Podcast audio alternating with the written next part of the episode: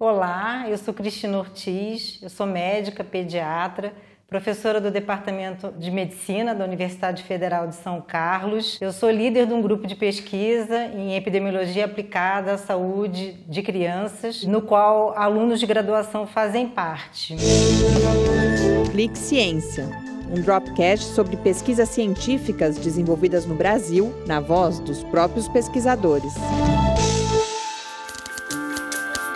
Nós fizemos uma pesquisa que está em fase de conclusão ainda, ela deve se encerrar nesse segundo semestre de 2022, a respeito dos casos de Covid-19 em crianças e menores de 18 anos aqui no município de São Carlos.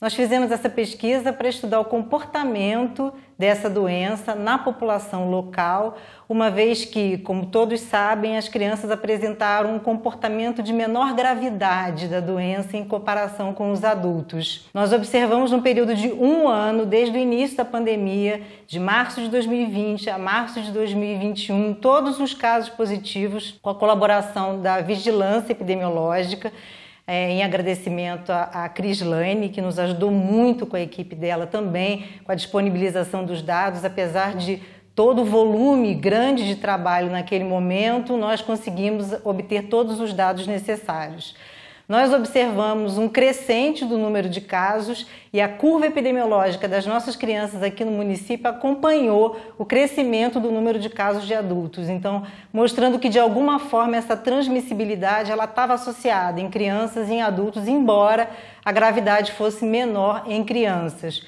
Outro dado que chamou atenção, nós partimos esse período em quatro é, pedaços né, de três meses aproximadamente cada período, e houve uma constância, não observando diferença em predomínio por sexo.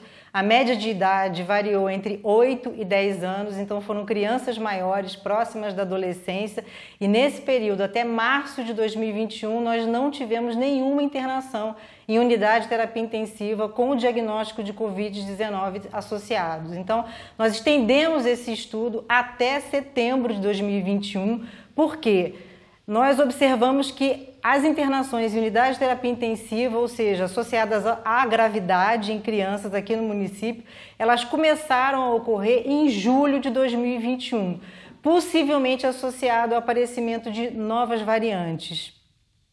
E nós tivemos nesse período de julho a setembro de 2021 seis casos internados. Nós fizemos uma varredura muito grande no município, na unidade privada que nós temos aqui e na unidade pública, que é a Santa Casa de Misericórdia, onde estão 100% dos leitos de terapia intensiva de crianças no município. E nós tivemos esses seis casos. E nós observamos, em termos de gravidade, o que foi observado no restante do país. As crianças menores, a única criança que precisou ser entubada foi um bebê de três meses.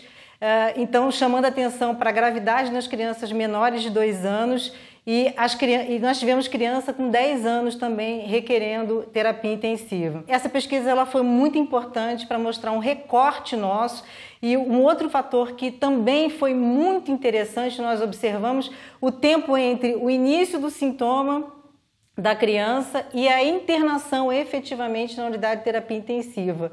Essas crianças levaram no máximo sete dias entre o início dos sintomas até a internação, ou seja, mostrando uma preocupação do profissional de saúde em internar e observar essa criança. E isso foi muito louvável, porque no nosso país, no ano de 2020, foram observados 599 óbitos de crianças menores de 5 anos e nós não observamos nenhum óbito aqui no município de São Carlos. Então, esse retorno para a população, para a vigilância, para a sociedade, ele é muito importante. Fica a mensagem, é uma doença nova, nós conhecemos muito pouco dela, nós não sabemos ao certo com precisão por que, que as crianças têm quadros menos graves, mas quando elas têm, elas podem morrer dessa doença.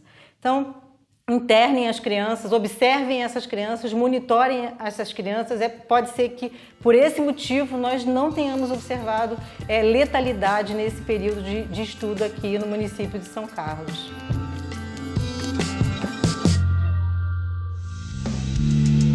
Ciência é uma produção do Laboratório Aberto de Interatividade para Disseminação do Conhecimento Científico e Tecnológico, o LAB, e do Centro de Desenvolvimento de Materiais Funcionais, o CDMF. Saiba mais, visite www.lab.fiscar.br. Apoio Fundação de Amparo à Pesquisa do Estado de São Paulo, FAPESP, e Conselho Nacional de Desenvolvimento Científico e Tecnológico, CNPq.